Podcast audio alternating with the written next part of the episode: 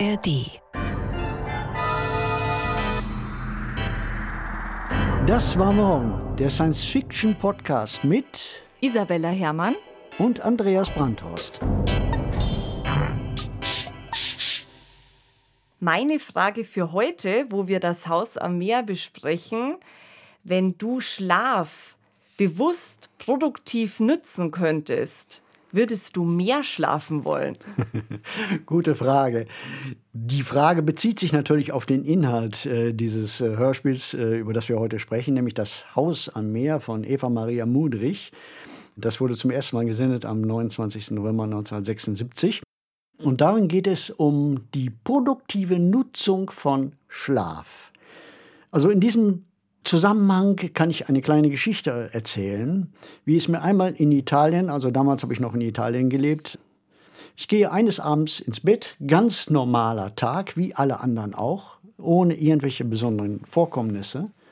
Ich schlafe, ohne mich an einen Traum zu erinnern, wache am nächsten Morgen auf und habe den Roman Die Stadt komplett im Kopf. Komplett, den gesamten Roman. Mit allen Einzelheiten, mit den Personen, mit den Figuren. Ich brauchte ihn nur noch einige Lücken auszufüllen und der Roman war fertig. Das ist mir nur dieses eine Mal passiert. Also wenn es da irgendwo ein Abo gäbe, was ich äh, unterschreiben könnte, gerne. Ich würde sofort abonnieren, diese Technik. Ja, ich glaube, du müsstest dich ja nur an einen Traumabtaster anschließen lassen, wie in der Geschichte. Ist so einfach. Ähm, und auf der anderen Seite gibt es ja auch die aktuelle Bewegung, alles zu vermessen und auch den Schlaf zu vermessen. Mhm. Und das finde ich auch so eine ganz interessante Bewegung, die irgendwo mit dem Haus am Meer, mit den Traumabtastern, ne, mit der Beeinflussung, Optimierung ja. in Verbindung steht äh, mit den ganzen Biohacks. Man kann ja, ja mittlerweile alles ja. vermessen und optimieren. Es gibt ja Apps, die dir sagen, wenn du aufwachst, ob du gut oder schlecht geschlafen hast. Das ist so ähnlich wie beim Wetter. Ne? Also man guckt raus und äh, dann regnet es und man schaut auf die App, ups, äh, kann gar nicht sein, weil sie zeigt ja Sonne an. Also dieses Ver verlassen auch auf technische Optimierung. Und da sei der Körper so eine Art Apparat, eine Maschine, die man steuern und verbessern und reparieren kann. Und das ist natürlich auch eine Metapher. Ne? Also das ist eine Science-Fiction-Metapher, eine technische Ausdrucksweise für den menschlichen Körper. Und ähm, das steckt da auch mit drin. Und in das Haus am Meer wird sowas also auch benutzt, tatsächlich um die Träume zu optimieren. Es geht ja letztendlich um einen äh, Werbetexter, der ganz dringend einen neuen Slogan für ein Produkt sich einfallen lassen muss. Und wehe, wenn er das nicht schafft bis zum nächsten Tag und er muss also ein Mittel nehmen, ein, ein Medikament, das seinen Traum optimiert, damit er diese Kreativität auch findet im Traum. Also die Frage der Optimierung. Und die Frage der Optimierung durchzieht unsere ganze Gesellschaft seit 10, 15 Jahren. Das wird immer mehr, es wird immer krasser. Wir müssen immer unser Leben optimieren. Wir müssen alles optimieren, selbst unseren Schlaf. Ich würde noch gern auf ein weiteres Thema zu sprechen kommen, weil es einfach gut an der Stelle passt, weil das Haus am Meer von einer der wenigen Autorinnen, äh, ganz bewusst nicht gegendert, geschrieben wurde das ist ja für die Zeit eher selten, dass es Science-Fiction-Autorinnen gibt, ne? die Eva Maria Mudrich. Andreas, du bist ja Science-Fiction-Autor. Ist denn Science-Fiction ein Boys Club? Es stimmt schon. Vor allen Dingen die deutsche Szene, sagen wir mal, in den 60er, 70er, 80er Jahren ist doch sehr von äh, männlichen Autoren bestimmt gewesen aber nicht unbedingt die internationale. Eine der großen Autorinnen, die in den 70er, 80er Jahren und ich glaube auch schon in den 60ern die SF maßgebend geprägt haben, war Ursula K. Le Guin mit Romanen wie zum Beispiel Planet der Habenichtse und äh, Das Wort für Welt ist Wald. The word for world is forest. Im Deutschen wunderbar mit dreimal W übersetzt. Ne? Das Wort für Welt ist Wald. Das äh, war die Spitze einer Erneuerung der SF, die vor allen Dingen in den USA und in Großbritannien stattgefunden hat. In Deutschland damals etwas weniger. Aber es gab durchaus Frauen-SF in den Jahren. Ja, ich würde dir ähm, da auch zustimmen. Also zum einen ne, ist, glaube ich, unzweifelhaft dass Science Fiction auch zu Beginn sehr männlich geprägt war. Man spricht ja auch von den drei großen Science Fiction Autoren. Das sind ja Isaac Asimov, Arthur C. Clarke und Robert Heinlein. Also war zu dieser Zeit, wo die groß geworden sind, in den 1940ern, 50ern und 60ern, würde ich schon sagen, ne, dass da eine sehr männliche Prägung war, aber genau wie du sagst, in den 70ern kam dann diese ganz große Welle der feministischen Science Fiction und da würde ich noch gern ein Buch ergänzen von Ursula Le Guin, die ich auch sehr bewundere, nämlich The Left Hand of, Darkness. Darkness.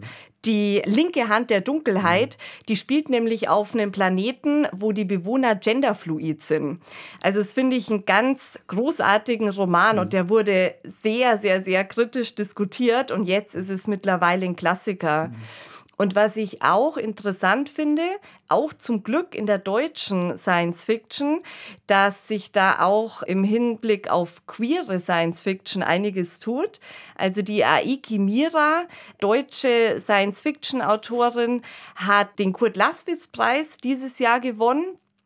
Und was bei ihr die queere Science Fiction ausmacht, und das finde ich sehr interessant, es geht nicht nur um queere Personen, also um die Individuen, sondern auch um den Versuch, neue und andere Geschichten zu erzählen.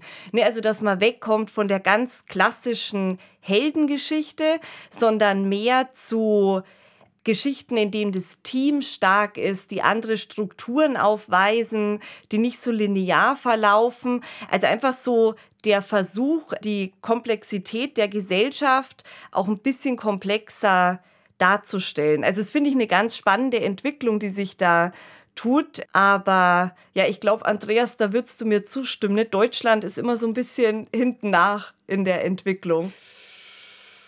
Wir sind ein Importland von Kultur. Von, das, das gilt in vielen Bereichen, das gilt aber auch vor allen Dingen im Bereich der Science Fiction, der Literatur, von Filmen, von Musik und so weiter. Wir importieren aus dem angloamerikanischen Markt.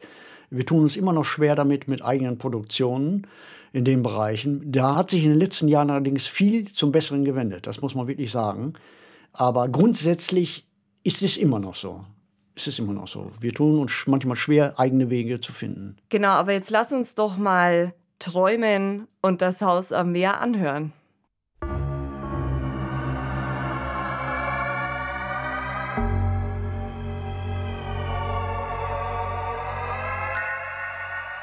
Fantastik aus Studio 13.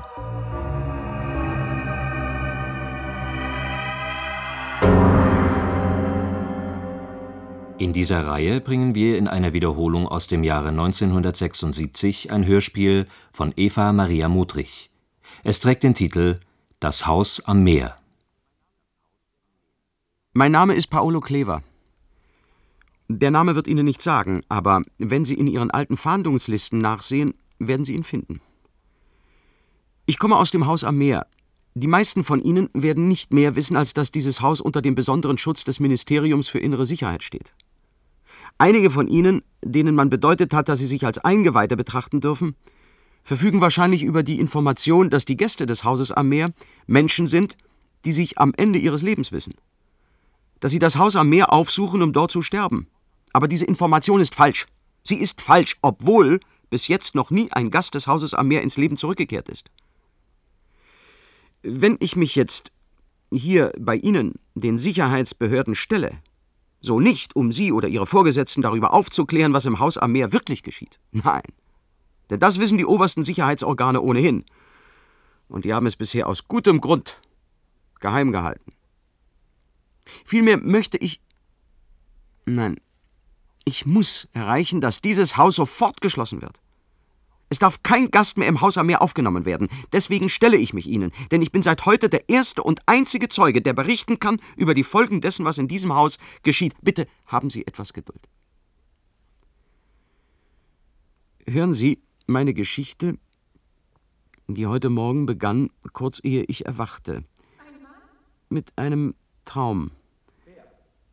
Mit einem Traum, dessen Sinn Sie erst am Ende meiner Geschichte begreifen werden. Was ist passiert? Genau wie ich. Lasst mich durch. Sein Hemd. Seht doch mal. Tot?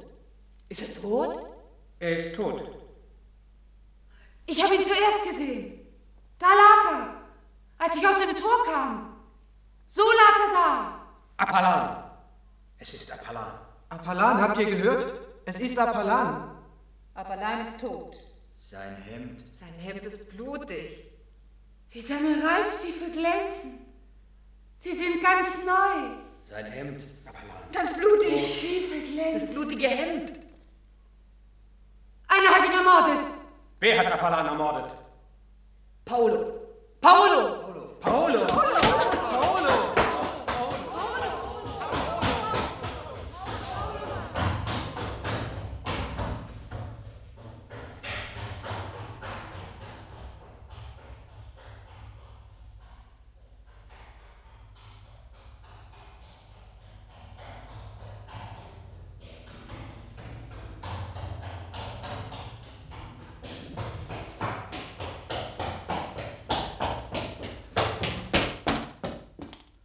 Astrid? Gott sei Dank, dass du schon da bist. Hast du alles mit? Astrid! Wo steckst du denn? Mach doch jetzt keinen Unsinn. Ich habe deinen Wagen draußen gesehen. Der Kuchen steht auf dem Tisch, Paolo. Komm doch her, Astrid, du musst mir helfen. Apollan umgebracht. Sie sind hinter mir her. Aber unsere Hütte hier kennen Sie nicht. Hier werden Sie mich so schnell nicht suchen. Apollan hatte neue glänzende Reitstiefel. Ich habe ihn gesehen. Apollan ist tot. Ich habe ihn umgebracht. Komm doch endlich her, Astrid, bitte. Ich bin im Schuppen. Aber ich kann die Tür nicht finden. Astrid. Die Tür. Die Tür zum Schuppen. Hier war doch die Tür. Ich wollte Holz holen für den Kamin. Die Tür. Mein Gott. Astrid, ich brauche dich doch. Du musst mir helfen. Ich habe Apollan umgebracht. Er wollte die Leitung der Expedition haben. Er, ausgerechnet er. Und das dein Vermögen zu verdienen. Hörst du mich? Astrid, ein Vermögen. Wenn wir das finden, dieses neue Metall, sollte ich zusehen, wie Apollan alles absahnt. Ein Vermögen, Astrid. Der Student war ein kleiner Idiot. Wir müssen die Wand durchbrechen. Ich brauche dich doch. Du musst mir doch helfen. Natürlich war er ein kleiner Idiot, der Student. Verdammt, die Wand ist wie Gummi. Wie Watte. Warum hast du Apollan umgebracht, Paolo? Aber du weißt es doch. Ich habe dir doch alles erzählt. Das Höhlenlabyrinth in den Pyrenäen und der Metallbrocken, den der Student da gefunden hat und verschenkt ihn an unser Institut, der kleine Idiot, statt es selber auszuwerten. Ein Metall von einem Härtegrad, wie man ihn nie für möglich gehalten hätte. Ich will die Expedition leiten, Astrid. Ich! Diese Wand. Zum Teufel. Das, das Holz gibt nicht einen Zentimeter nach. Es widert wie ein Gummiball. Astrid, du musst mir doch helfen. Es muss mir etwas einfallen. Ich muss aus der Sache mit Apollan rauskommen. Aber ich weiß doch nicht wie. Hörst du mich überhaupt noch, Astrid? Es ist so kalt hier. Da bist du ja. Endlich. Du warst also gar nicht. Jetzt willst du, dass ich dich anschließe. Natürlich. Warum hätte ich dich sonst angerufen und gesagt, du sollst das Gerät in die Hütte bringen? Beeil dich doch, Astrid. Es ist meine einzige Chance. Es muss mir etwas einfallen. Geh mit dem Noradrenalin- und Serotoninzusatz auf die höchste Dosis, hörst du? Es muss schnell gehen. Ich mag dieses Gerät nicht, Paolo. Ich mag es nicht. Red keinen Unsinn, fang endlich an. Meine Hände sind kalt. Du wirst erschrecken. In diesem Augenblick wachte ich auf. Astrid? Ich lag auf einem Bett in Astrids Wohnung in der Stadt. Astrid? Ich rief nach ihr. Aber plötzlich sah ich. Aber da ist doch wer. Nein. Ich muss noch einmal auf den Traum zurückkommen und auf das Gerät. Ich möchte nur sicher gehen, dass Sie mich richtig verstehen. Das Gerät, an das ich angeschlossen werden wollte, war natürlich ein Traumabtaster. Ja, ich träumte, dass ich träumen wollte. Verrückt, wie? Sie sehen mich so verständnislos an, Fräulein. Entschuldigen Sie, wenn ich Sie nicht bei Ihrem Rang nenne, aber ich kenne mich mit den neuen Uniformen der Sicherheitsbeamten nicht aus. Ich nehme an, Sie wissen nicht, was ein Traumabtaster ist. Tja, die Leute, die ihn benützen, reden auch nicht gern darüber. Dabei ist ein Management bei Wissenschaftlern, Forschern und Technikern sehr häufig im Gebrauch. Dieses Gerät versetzt den Menschen durch die Eingabe von chemischen Substanzen und die Reizungen einer bestimmten Stelle im Gehirn sehr schnell in eine Tiefschlafphase. Und zwar in eine Phase, in der der Schläfer zumeist von den Problemen träumt, die ihn am Tage beschäftigt haben. Diese Traumphase, die man früher schon kannte und als Leistungstraum bezeichnet hat, befähigt den Menschen zu besonders klarem und logischem Denken. Vielleicht ist Ihnen das auch schon einmal passiert, dass Sie aufgewacht sind und dachten, Donnerwetter, heute Nacht hast du aber deutlich geträumt, wie man dieses oder jedes Problem am besten anpacken könnte. Nur, hatten Sie die Einzelheiten dann vergessen. Mit diesem Gerät aber kann man nicht nur die bestimmte Schlafphase herstellen, man kann den Traum auch auffangen. Ein Kehlkopfabtaster zeichnet die kleinsten Bewegungen des Kehlkopfes und der Stimmbänder auf, während der Schlafende im Traum spricht, und die elektronische Aufzeichnung wird sofort in eine mechanische Stimme übertragen. So kann man nach dem Aufwachen vom Band abhören, was man im Traum gesagt hat. Das also war das Gerät, an das ich angeschlossen werden wollte, während meines Traumes von dem Mord an Apollon. Kurz ehe ich aufwachte heute Morgen, so gegen zehn. Auf einem Bett. Astrid? In Astrids Wohnung in der Stadt. Astrid? Aber da ist doch wer. Astrid!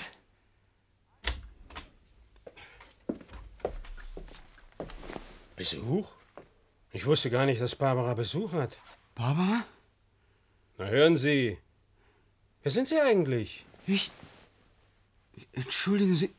Wo ist Astrid? Ich kenne keine Astrid. Aber das ist doch Astrid Gettés Wohnung. Nein, Verehrter, das ist meine Wohnung. Meine und Barbaras. Die Schrankwände waren gelb. Sie waren doch gelb. Die Schrankwände sind blau und waren schon immer blau. Jedenfalls seit wir hier eingezogen sind. Jetzt sagen Sie mir endlich, wer sind Sie? Wie sind Sie überhaupt hier reingekommen und was wollen Sie von uns? Ich weiß es nicht. Ich weiß es wirklich nicht. Das ist doch Astrids Wohnung. Ich muss noch träumen. Ja, das ist es. Ich träume noch. Ich muss nur aufwachen. Nein, Bester, Sie schlafen nicht und Sie träumen nicht. Aber sagen Sie, sind Sie vielleicht krank? Moment mal. Barbara! Äh, Bleiben Sie ganz ruhig. Meine Frau ist Krankenschwester, die kann Ihnen sicher helfen. Laufen Sie doch nicht weg! So bleiben Sie doch! Ein Irrer.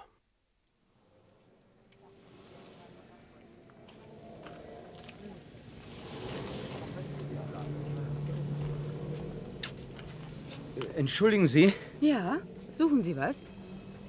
Ja, die Schwebebahnhaltestelle. Hier an der Ecke war doch die Schwebebahnhaltestelle. Oh, Sie waren aber schon lange nicht mehr hier. Die Schwebebahn gibt es doch seit Ewigkeit nicht mehr. Ist alles auf Hochbahn umgestellt. Wo wollen Sie denn hin? Ich, äh, ich muss zur Bürgermeldekartei. Ah ja, im Verwaltungszentrum am Zertatzki-Platz. Zertatzki? Nun sagen Sie mal, Sie sehen mich ja gerade so an, als wüssten Sie nicht, wer Zertatzki ist. Ja, doch, doch, natürlich. Aha, Doch. aha. Na, dann sagen Sie mal, wer ist denn beziehungsweise war Zertatzki? Na, ich muss jetzt gehen. Entschuldigen Sie, ich, ich bin in Eile. ist denn das die Möglichkeit? Da läuft ein Mann frei herum, der nicht mal den letzten Premierminister der Europäischen Union kennt. Das ist doch Henry Gorband. Das weiß ich doch genau. Ah, ich bitte Sie. Gorband war Zertatzkis Vorgänger. Naja, ist ja schon. Ist ja schon. Sie brauchen mir gar nicht zu erklären. Ich weiß schon, was mit Ihnen los ist. Sie waren in Verwahrung, wie? Lange? Nein, ich, nein, ich war Aber nicht in hören Verwahrung. Sie, da gibt's doch gar keine andere Erklärung. Erzählen Sie mir nicht, dass Sie am Südpol waren oder auf Raumstation. Nachrichten hört man überall. Bloß da nicht, wo Sie waren. So sieht's mir jedenfalls aus. Also da hat man den Häftlingen wirklich nichts davon erzählt, dass der Gorband bei einem Attentat umgekommen ist und dass der Zertatzki dann sieben Jahre später auch ins Gras beißen musste? Nach sieben Jahren? Ja, war doch auch schon ein alter Mann. Und im Bett ist er gestorben, ganz normal. So hieß es jedenfalls. Und das Gerücht, dass man bei seiner Bestattung einen Sarg ohne Leiche zum Stern der Ruhe geflogen hat, das Gerücht ist dann auch sehr bald gestorben. Nachdem einige, die das Gerücht verbreitet hatten, dorthin verschwanden, wo Sie wahrscheinlich waren. Nein, Na, also, ja, ja, ja, ja, ja, ist ja schon gut. Ich will ja schon gar nichts mehr fragen. Mann, oh Mann, oh Mann, oh Mann. Sie machen ein Gesicht, als hätten Sie einen Geist gesehen. Also, also wenn Sie zur Bürgermeldekartei wollen, nehmen Sie die Hochbahn. Sie brauchen nur da drüben auf das Laufband zu gehen. Das bringt Sie zum nächsten Lift. Und damit Sie nicht nochmal mit dummen Fragen auffallen, die Bürgermeldekartei liegt unter dem Zertatzki-Platz. Katastrophensicher. Wissen Sie?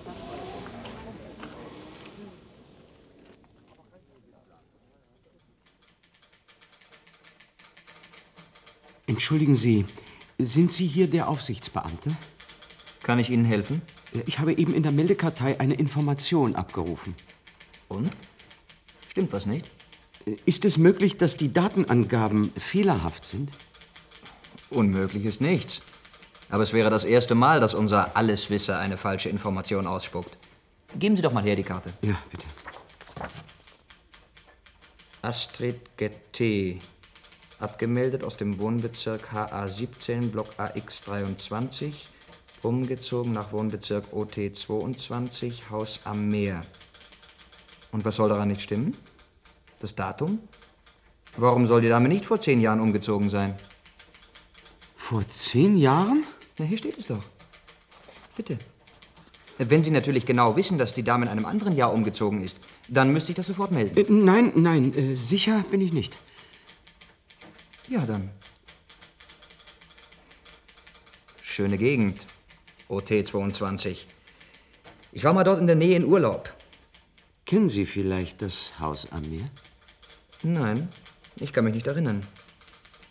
Klingt aber hübsch, nicht wahr? Haus am Meer. Ihnen brauche ich ja nicht zu sagen, wie schwer es ist, in das Haus am Meer vorzudringen. Aber ich musste dorthin. Ich musste Astrid Getté sprechen. Stellen Sie sich vor, mein Fräulein, meine Herren. Sie wachen auf, so als hätten Sie nur eben ein paar Stunden geschlafen und müssen dann erfahren, dass Sie zehn Jahre lang, mindestens zehn Jahre lang, fort gewesen sind. Aber wo? Ich musste Astrid sprechen. Ich mietete einen Helikopter.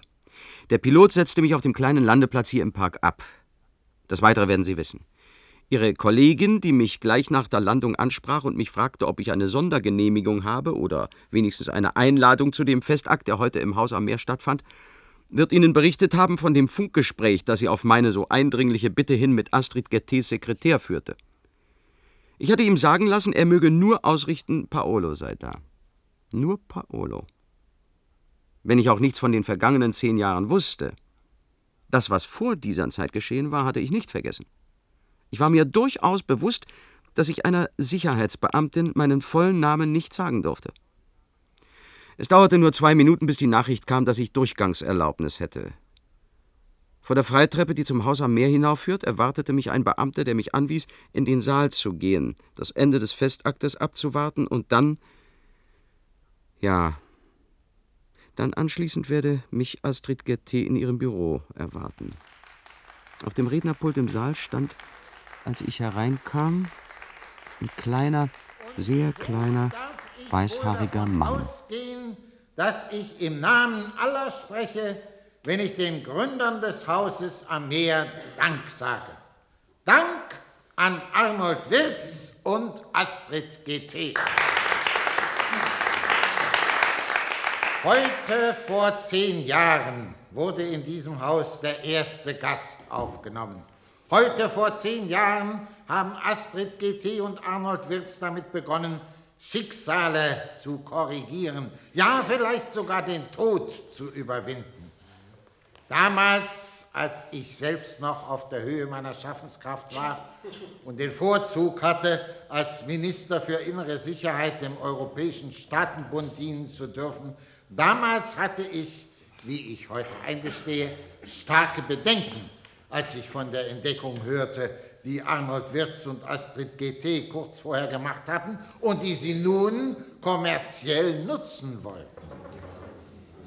Ich befürchtete eine Massenflucht aus dem Leben, wenn ich es mal so nennen darf. Alle Unzufriedenen, alle Erfolglosen, die minder bemittelten und Kranken hätten das Haus am Meer gestürmt. Das Haus hätte Konkurrenten ins Feld gerufen.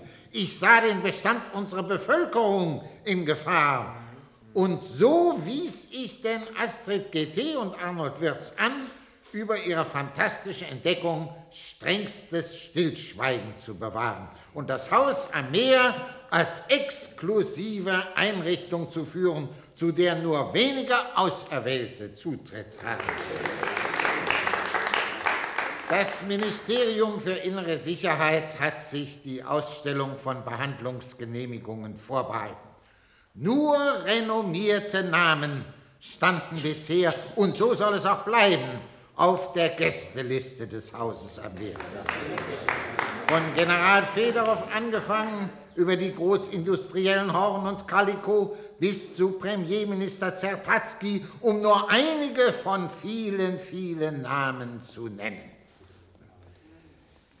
Es ist, so meine ich, nicht mehr als gerecht, dass nur diejenigen, die sich durch überdurchschnittliche Leistungen aus unserer Gesellschaft herausgehoben haben, in den Genuss der Entdeckung von Arnold Wirz und Astrid GT kommen, dass nur ihnen die Chance eines Weiterlebens in einer anderen Dimension, wenn wir es mal so nennen wollen, eingeräumt wird.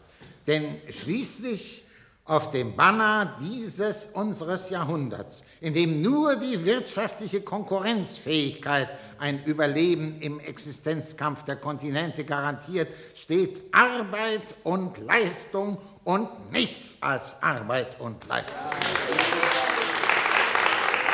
In der Welt, in der wir leben, wird der Wert des Einzelnen nur an seinem Erfolg gemessen. Und so gehören Sie alle, die Sie hier an diesem Festakt teilnehmen, zum Kreis der Auserwählten. Sie alle können, wenn Sie es wünschen, eines Tages Gäste sein im Haus am Meer.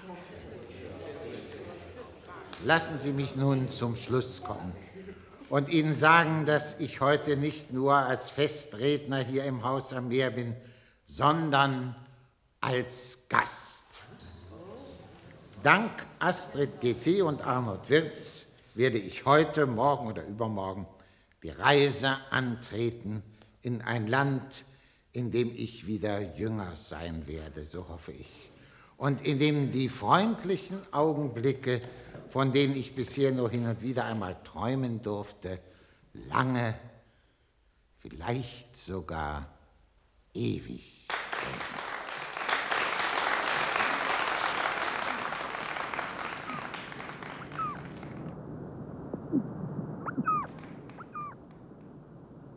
Astrid.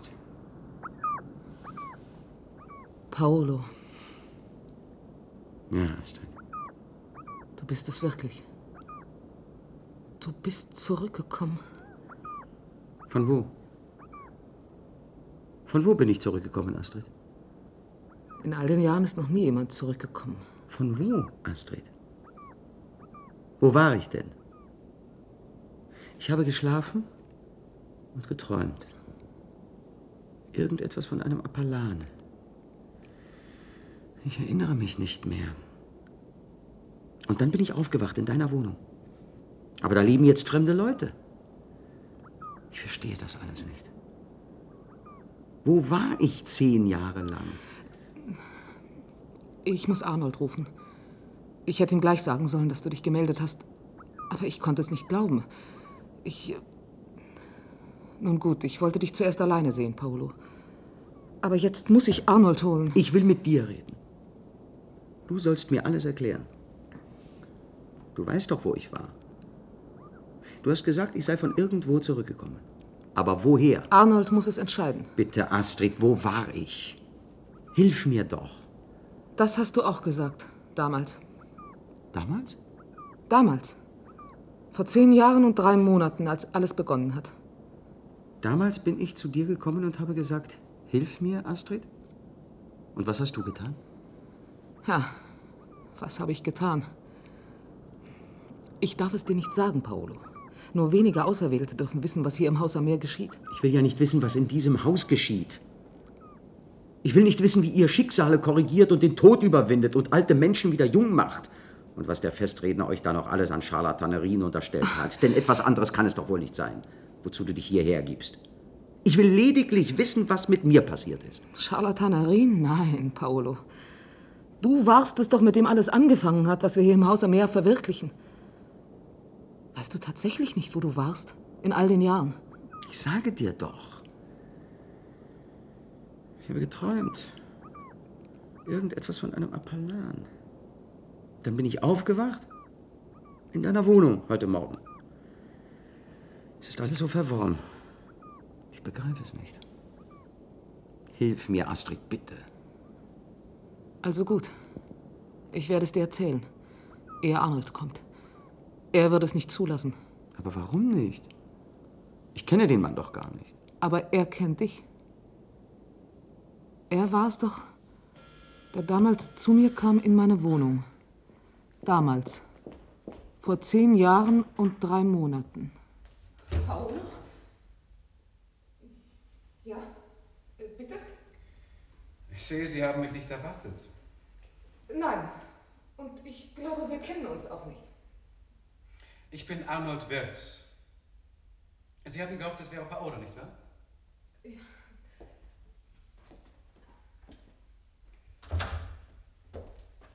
Wenn Sie nichts dagegen haben, werde ich hier zusammen mit Ihnen auf Paolo warten, ja? Ich weiß nicht, ob er überhaupt heute kommt.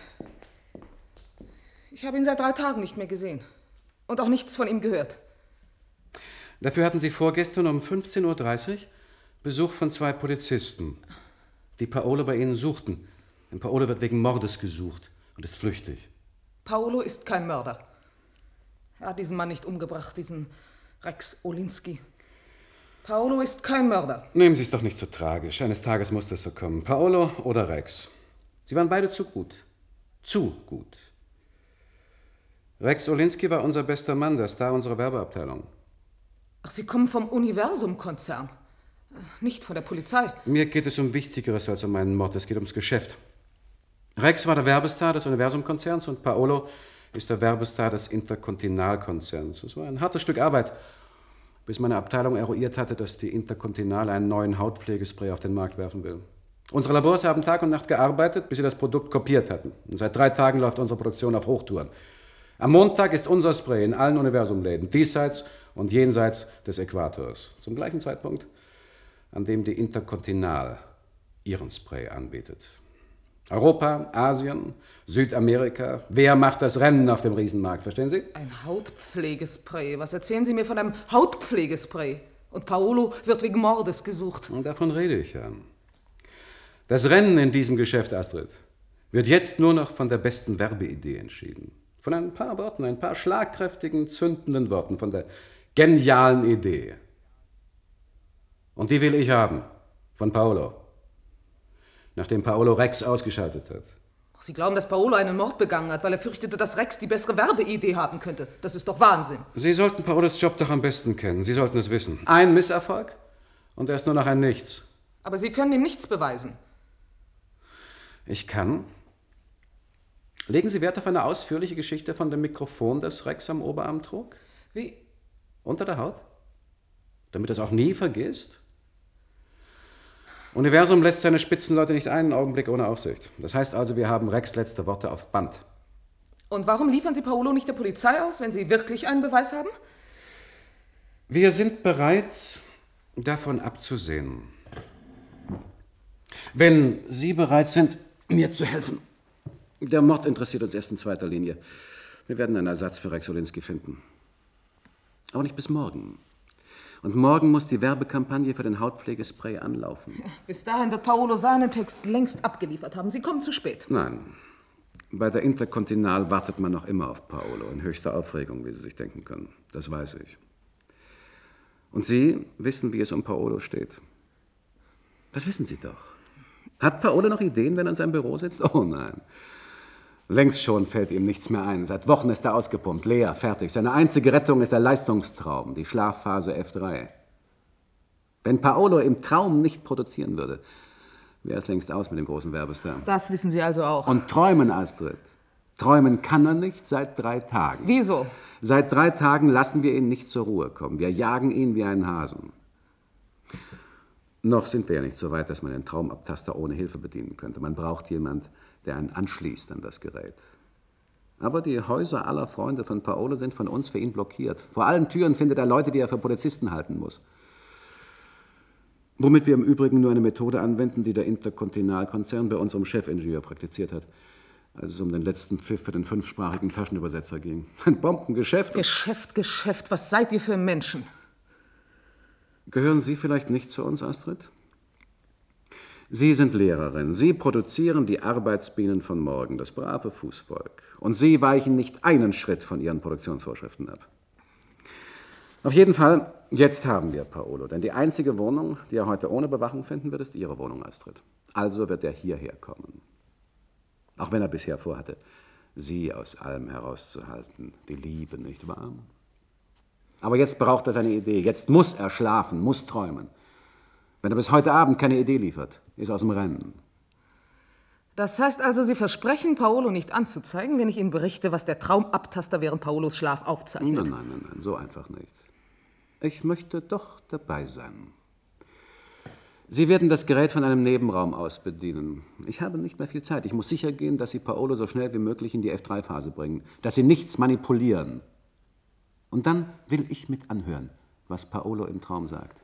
Beziehungsweise was das nette kleine Gerät mit seiner mechanischen Stimme wiedergibt. Eine menschenunwürdige Erfindung, dieses Gerät. Es schaudert mich jedes Mal, wenn ich Paolo anschließen muss. Darf man nicht einmal im Schlaf vergessen. Ach, wissen Sie. Muss man im Traum noch produzieren, Leistungen erbringen?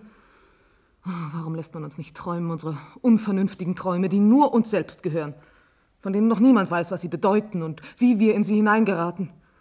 Traum, was ist das überhaupt? Es ist das einzige, das letzte Geheimnis, das wir noch nicht enträtselt haben, und selbst das wird von euch vermarktet. Sie sind eine Romantikerin. Dieses Gerät ist einfach nützlich. Wer heute Erfolg haben will, kann sich nicht erlauben, auf das Potenzial seiner Träume zu verzichten. Was nützen uns die, die letzten Geheimnisse? Was nützt uns Menschenwürde? Geschäft, Astrid. Erfolg und. Das ist Paolo. Ich warte im Nebenraum. Machen Ihre Sache gut, Astrid.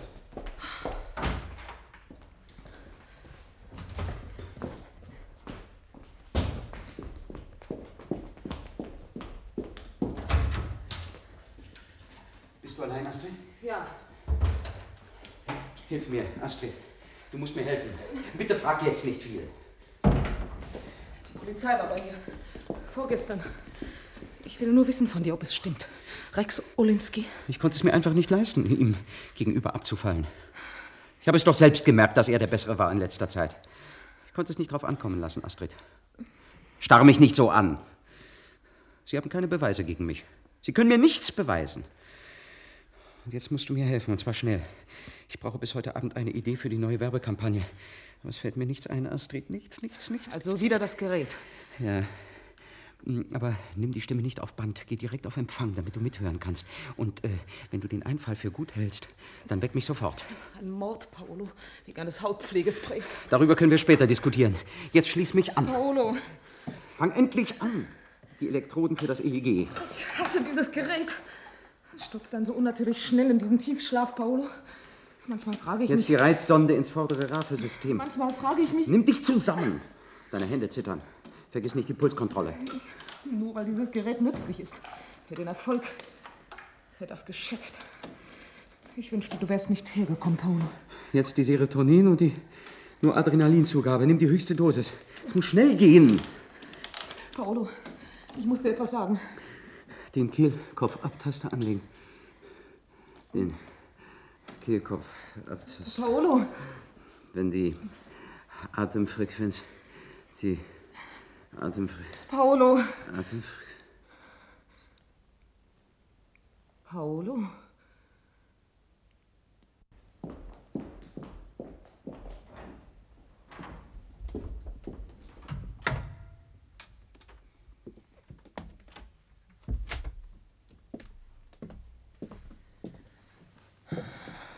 Schläft er? Ja, Schalten Sie auf Empfang. Lassen Sie mal sehen. Sie brauchen die Position nicht zu kontrollieren. Ich habe an alles gedacht.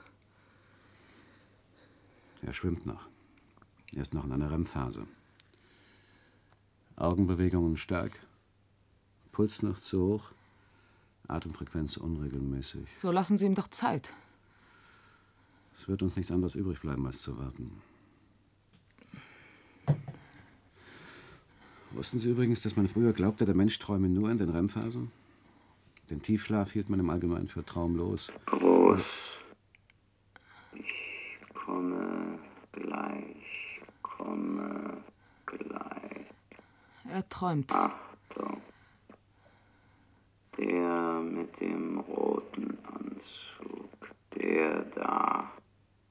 Wenn die Landebeine nicht ausfahren, dann ist es aus. Aus, dann ist es aus. Er träumt wieder von unserer Mondreise. Immer wieder träumt er davon. Wir hatten Schwierigkeiten mit der Landung. Keiner. Die Sache stinkt, Astrid. Wenn die Landebeine nicht Augenbewegung immer noch stark. Er ist immer noch in einer REM-Phase. Alpha-Wellen? Noch sichtbar. Delta-Wellen noch nicht erhöht? Nur leicht. Dauert das bei ihm immer so lange? Er ist doch keine Maschine. Kontrollieren Sie den Somatropinausstoß. Leichter Anstieg. Na, endlich. Alpha-Wellen lassen nach. Gut. Du hast Kirschomelett gemacht, Mama. Du, das ist ja großartig, Mama. Die Atemfrequenz wird schon wieder unregelmäßiger. Warum? Ist Herbert auch da? Ist der groß? Er kommt und kommt nicht in die richtige Phase. Keine Alpha-Wellen mehr. Jetzt ist er in der D1-Phase. Warum hier, Mama? Er fühlt sich wohl. Er soll endlich anfangen zu arbeiten. Herbert doch auch ein Kirschomelett. Ich esse doch keine zwei. Was denkst du? Verdammt, warum von kommt er nicht endlich? Mama? Geben Sie noch eine Dosis Noradrenalin und Serotonin. Auf keinen Fall. Er hat bereits das höchste Quantum. Dann braucht er eben mehr. Er müsste längst in den F-Phasen sein. Ich habe keine Zeit. Hast du die Kirschen selbst gepflückt? Setzen Sie N und S nach, Astrid. Er ist genau in D1. Delta-Wellen stimmen genau auf D1. Puls lässt nach. Aber es ist wirklich gewachsen. Tun Sie bitte, was ich sage. Es ist nicht erlaubt. Es ist noch nie ausprobiert worden. N- und S-Zugabe in der D1-Phase. Was soll schon schaden? Schließlich sind Noradrenalin und Serotonin Substanzen, die unser Körper ständig produziert. Und sie auch im natürlichen Schlaf wieder abbaut. Aber Serotonin ist toxisch. Na, dann halbe Dosis. 1 S, 2 N. Er ist genau in D1. So warten Sie doch Ich noch. habe keine Zeit. Ich brauche seine Idee. Ich brauche endlich seine Idee. Sie wissen, dass ich ihn in der Hand habe. Also tun Sie endlich, was ich sage.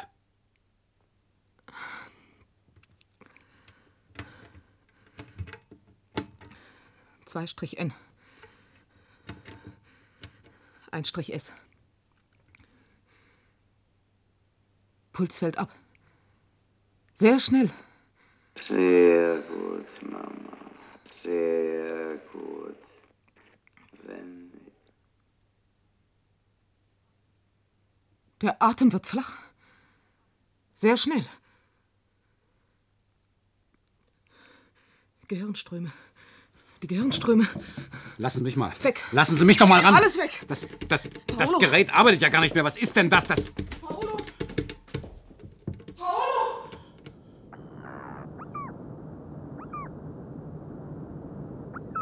Astrid hatte mich nicht einmal angesehen, während sie erzählte. Von jenem Tag vor zehn Jahren und drei Monaten. Sie hatte ein Fenster geöffnet. Wir konnten die Möwen schreien hören. Es ist merkwürdig, wie sie das Haus am Meer umkreisen, die Möwen. Wie sie sich steil hochschwingen und wieder herabfallen in weiten Bögen und um die Fenster streichen. Wieder und wieder. Aber Sie kennen das ja. Sie sehen es Tag für Tag, wenn Sie Ihr Posten stehen. Es war auch nur ein kurzer Augenblick, in dem ich den Möwen nachsah und wartete, weil Astrid schwieg.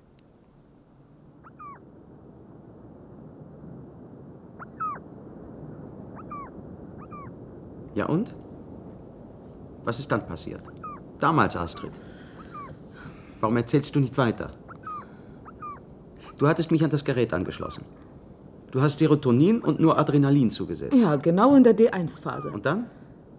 Dann hat das Gerät nicht mehr gearbeitet? Es gab nichts mehr, was das Gerät hätte registrieren können. Du warst nicht mehr da. Ich war nicht mehr da? Der Raum, in dem du lagst, du erinnerst dich vielleicht noch, hatte nur die eine Tür zu meinem Arbeitszimmer. Und da waren Arnold und ich. Was willst du damit sagen? Die Glaswand nach draußen war unbeschädigt. Du hattest also keine Möglichkeit gehabt, ohne von uns gesehen zu werden, den Raum zu verlassen. Ich verstehe das nicht. Ja, wir brauchten auch sehr lange, bis wir es begriffen hatten. Bis wir begriffen hatten, dass wir die ersten Menschen waren, die nun wussten, was Träumen ist. Kein Spiel unseres Unterbewusstseins. Kein Vorgaukeln von Bildern, Paolo, die irgendeine Bedeutung haben.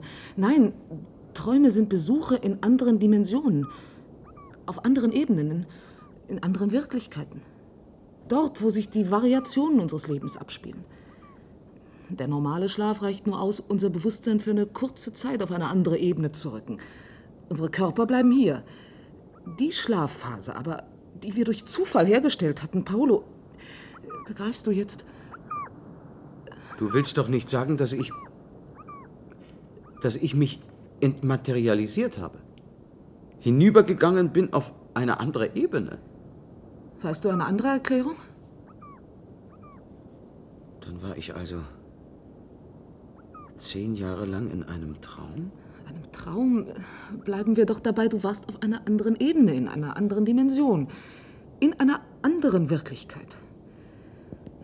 Deine Rückkehr jetzt kann ich mir nur so erklären, dass man dort, wo du warst, unser Verfahren kannte. Herstellung der Tiefschlafphase D1, Zugabe einer bestimmten Menge N und S über die Höchstdosis hinaus. Und dies gab man dir in einem Augenblick, in dem du dich gerade hierher zurückgeträumt hattest.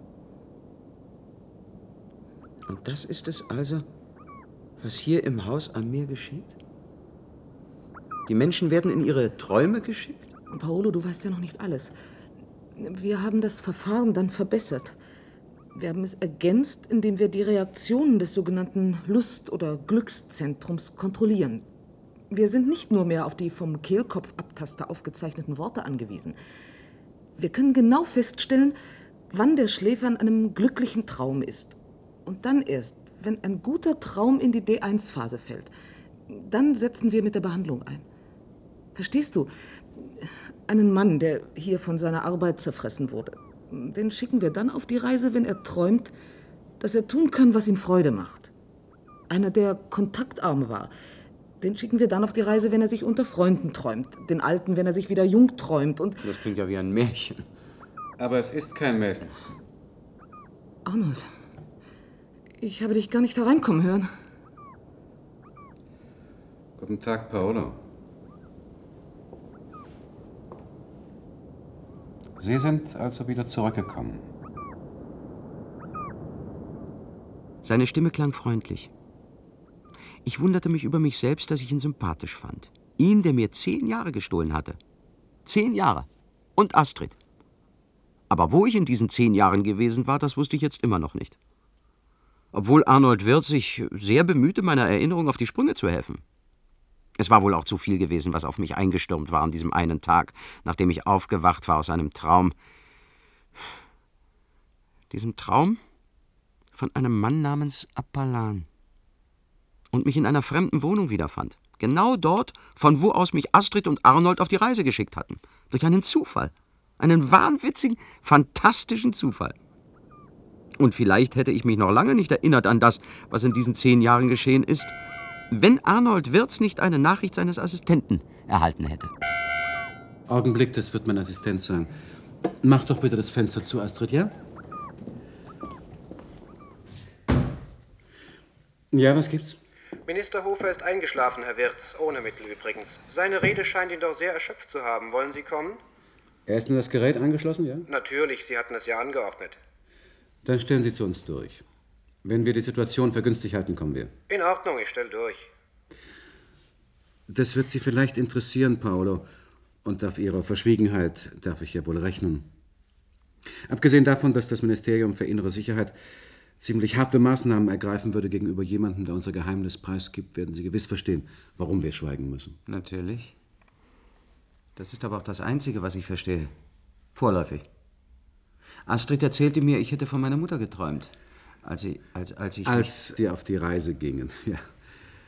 Sie aßen Kirschomelett und sprachen von einem Herbert. Sie freuten sich offenbar sehr, ihn wiederzusehen. Mein Bruder, ja. Ich war also wieder zu Hause. Aber was hat dieser Appellan damit zu tun? Paolo, du warst zehn Jahre weg. Und du wirst ungezählten Menschen begegnet sein. Edward spielt. Achtung. siehst du. Unser Gast träumt. Edward spielt gut. Er braucht aber einen neuen Trainer. Edward ist sein Sohn, Beamter im Er Kriegsministerium. kriegt schon richtig Muskeln. Findest du nicht? Für seine zehn Jahre, Clary. Clary ist seine Frau, ist seit 15 Jahren tot. Wenn er uns jetzt in die D1-Phase kommt, wäre das schon eine günstige Situation, Astrid. Meinst du nicht? Kommt auf die Reaktion des Glückszentrums Die an. Geranien. Ich meine mit den Geranien. Ich werde der erste Gärtner sein, der blaue Geranien züchtet, Clary. Ein ganzes Feld bis zum Horizont. Vielleicht hat er sich früher einmal gewünscht, Gärtner zu werden. Dann sollten wir ihn auch auf die Gärtnerreise schicken. Da kann er wenigstens kein Unheil anrichten. Wieso Unheil? Ich denke, er war Minister für innere Sicherheit. Ja, aber er hat ein paar Gesetze durchgeboxt, aufgrund deren heute noch Tausende in Verwahrung sind. Er war ein harter Bursche, eiskalt. Ich habe ja wahrhaftig nicht allzu viel übrig für Humanitätsduselei, aber der hier, der ging sogar für meinen Geschmack zu weit. Goldlack neben den blauen Geranien, Clary. Edward hat gewonnen. Mein Sohn, siehst du, Jetzt Clary. fühlt er sich bestimmt so wohl wie du damals, als du von deiner Mutter geträumt hast und von Herbert und, und von dem Kirschomelett. Ja. Herbert war groß geworden. Jetzt sehe ich es wieder vor mir. Wir gehen jetzt rüber. Wer weiß, wann er uns nochmal in eine so günstige Situation kommt. Warm ist es hier, Clary. Ja. Die Sonne schien, wenn wir frühstückten. Im Garten. Herbert, Mama und ich. Da kommt Edward. Immer frühstückten wir im Garten unter den Bäumen. Ja, ja, kommen Sie, Paolo, wir gehen. Nein. Nein, halt. Lasst ihn in Ruhe. Was meinen Sie, Paolo? In Ruhe lassen. Er, er will doch. Gehen Sie nicht! Lassen Sie ihn aufwachen. Lassen Sie ihn hier. Paolo! Ich sehe jetzt alles wieder vor mir. Bitte hört mir zu. Es ist alles wieder gegenwärtig. Es stimmt nicht, was ihr glaubt. Mein Gott, was habt ihr angerichtet in all den Jahren? Sie waren zu Hause, Paolo. Bei Ihrer Mutter und Ihrem Bruder. Sie haben sich doch wohlgefühlt. Ja, das stimmt. Ich sehe alles wieder genau vor mir. Ich war vielleicht 17 oder 18. Jedenfalls ging ich noch zur Schule. Es war eine gute Zeit. Ich weiß nicht, wie lange. Zehn Jahre, Paolo. Nein, Astrid, es ist alles ganz anders, als ihr glaubt. Gehen wir doch erst einmal zu unserem Gast. Bitte hören Sie mir doch erst zu, Arnold. Und tun Sie ihm das nicht an. Ihm nicht und denen, denen er dort begegnen würde. Sie haben selbst gesagt, er war hart und unmenschlich. Hört mir doch zu, Astrid. Ja, es war eine gute Zeit damals. Wieder zu Hause. Jeden Morgen habe ich mit meiner Mutter und Herbert gefrühstückt, ehe ich zur Schule ging. Sogar das kleine Tauchboot habe ich bekommen, das ich mir immer so gewünscht hatte. Aber dann, ich weiß nicht nach wie langer Zeit, da war dieser, wie hieß er nur? Eiwart, nein, nein, Einer, ja, Einer. Da war dieser Einer, ein Junge aus meiner Klasse. Er war der Bessere. Immer war er besser als ich. Immer um ein, zwei Punkte. Und dann eines Tages im Physiksaal. Ja, also war es. Einer schreibt. Noch eine halbe Stunde, meine Damen und Herren. Nur noch eine halbe Stunde. Dann werden wir den Gewinner des Wettbewerbs ermitteln. Gut. Gut. Wie ich sehe, notiert ihr alle fleißig. Eure Köpfe rauchen. Die Drähte eurer Apparaturen glühen. Ich kann das nicht. Feldstärke. Lass mich doch mal sehen. Widerstand. Welche Spannung. Ich weiß nicht. Lass mich in Ruhe. Verschiebungskonstante. Einer ist fertig. Einer schreibt. Kontrolliert eure Versuchsanordnung. Nur wer die richtige Formel findet, hat den Wettbewerb gewonnen. Einer ist gleich fertig. Die Feldstärke. Der Widerstand. Nur eine halbe Stunde. Ich kann nicht. Die Formel. Seht doch mal. Einer krümmt sich. Einer schreit. Ich kann ihn nicht hören. Einer krümmt sich. Einer scheit. Ich kann ihn nicht hören. Er fällt. Einer fällt. Einer schreit. Er ist tot. Ist er tot? Er ist tot. Aber seine Formel ist weg. Seine Notizen sind weg. Wer hat Einars Formel gestohlen? Paolo. Paolo. Paolo. Paolo. Mama,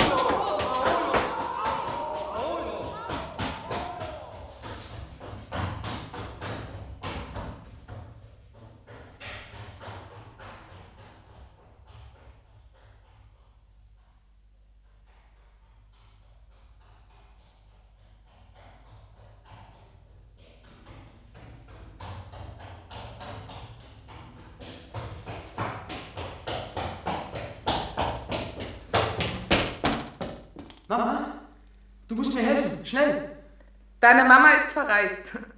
Hast du das vergessen? Astrid, wie kommst du denn hierher? Warum bist du nicht in der Schule? Deine Mama hat ihren Koffer vergessen. Ich muss ihren Koffer packen. Sie hat vom Flugplatz aus angerufen. Sie will alle ihre Schuhe haben. Wozu denn? Wozu braucht sie denn all ihre Schuhe? Bitte, Astrid, wenn Mama nicht da ist, dann hilf du mir. Hilf mir, Astrid. Du kommst dir wohl besonders schlau vor, wie? So eine hirnverbrannte Dummheit. Jeder konnte doch sehen, dass du Einers Apparat an den Hochspannungsabnehmer angeschlossen hast. Jeder konnte es sehen. Das ist ja nicht wahr. Keiner konnte es sehen. Keiner weiß es. Sie können mir nichts beweisen. Und warum kommst du dann hier angerannt? Warum soll dir deine Mama helfen? Die Formel, Astrid. Einer war noch nicht fertig. In seinen Notizen fehlt die letzte Zeile. Die letzte Zeile. Ich muss sie finden, Astrid. Ich will den Wettbewerb gewinnen. Ich brauche die Lösung. Du wirst den Koffer zum Flugplatz tragen. Steh mir nicht zwischen den Füßen herum. Ich muss packen. In einer halben Stunde wird der Wettbewerb entschieden, Astrid. Hilf mir doch. Der Kleine will also träumen, was? Ich soll den Kleinen anschließen. Wir sind doch Freunde, Astrid. Nur wenn du mir dein Tauchboot schenkst. Ja, doch, Astrid, bitte. Schließ mich jetzt an. Sie werden dir die Ohren langziehen. Sie werden dich in den Karzer stecken, weil du einer tot gemacht hast. Und weck mich, wenn ich die Formel sage. Wecke mich sofort. Deine Mama wird nicht wiederkommen. Zur Strafe. Du wirst schon sehen. Geh mit N und S auf die höchste Dosis, Astrid. Hörst du? Sie hat dir verboten, das Gerät zu benutzen. Verboten. Aber wenn du mir das Tauchboot schenkst. Versteht ihr jetzt, Astrid, Arnold? Das ist es. Dorthin habt ihr eure Gäste geschickt. Nicht in einen einzigen langen glücklichen Traum, sondern in eine endlose Folge von Variationen dieses einen Lebens. Der Traum, in dem ich einer umbrachte, war nur der erste. Die Bilder verschwimmen bis hin zu dem Tag, an dem ich Appalan. Appalan tötete. Ich weiß nur, dass alles immer zum gleichen Ende kam. Wieder und wieder. Es ist nicht so, dass man ausbrechen könnte, sich ändern, neu anfangen. Eure Reise in andere Dimensionen ist kein Fluchtweg. Überall hin nimmst du dich selbst mit, deine Ängste, deine Besessenheiten. Sie bleiben immer der gleiche Arnold. Verstehen Sie mich? Sie fantasieren. Das ist einfach nicht wahr. Ich bin der Erste, der zurückgekommen ist. Wissen wir, ob diese Reisen durch andere Wirklichkeiten nicht alle eines Tages wieder hierher zurückführen? Und eure Gäste werden wiederkommen. Nein. Es war nichts als ein ungeheuerlicher Zufall, dass Sie sich wieder hierher zurückgeträumt haben. Zufall! Eine Reise in den Vorhof der Glückseligkeit. Das war es, was wir geglaubt haben. Aber es ist zu Ende, Arnold. Das Haus am Meer wird keine Gäste mehr aufnehmen. Oh doch, Astrid. Denn Paolo wird schweigen und unser Geschäft wird weiter bestehen. Schweigen, Arnold?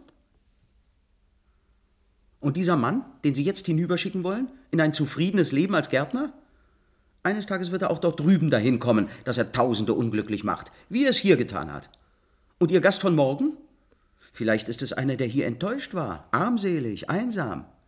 Sie schicken ihn auf die Reise, wenn er unter Menschen ist, die ihn lieben, denen er vertraut. Und eines Tages wird er dann doch eingeholt von seiner Misere. Und er wird wieder ein Haus am Meer suchen und sich Hoffnungen machen und sich in einen neuen Traum schicken lassen. Und so geht es weiter und weiter. Und das soll ich verschweigen? Ich denke ja. Variationen, sagten Sie, Paula. Alles äh, Variationen. Aber hier hat es angefangen. Auch für Sie, Paolo. Haben Sie vergessen, weswegen Sie vor zehn Jahren und drei Monaten zu Astrid geflüchtet sind? Haben Sie Rex Olinski vergessen? Ihren ersten Mord? Das Modell all Ihrer Morde von drüben? Rex Olinski, der Werbestar des Universum-Konzerns. Dieser Fall ist noch nicht abgeschlossen. Dieser Mord ist noch nicht verjährt. Also werden Sie schweigen müssen. Arnold, du willst. Und du auch, Astrid. Wenn du nicht willst, dass ich Paolo anzeige. Arnold, du kannst doch nicht. Lass nur, Astrid. Ich muss Sie enttäuschen, Arnold. Sie werden mich sicher nicht verstehen. Astrid, vielleicht du. Du willst, dass ich einen Sicherheitsbeamten hole. Nicht nötig, ich gehe selbst. Im Park stehen sie ja zu Dutzenden. Ich brauche nur hinzugehen und zu sagen, mein Name ist Paolo Clever. Der Name wird Ihnen nichts sagen. Aber wenn Sie in Ihren alten Fahndungslisten nachsehen, werden Sie ihn finden.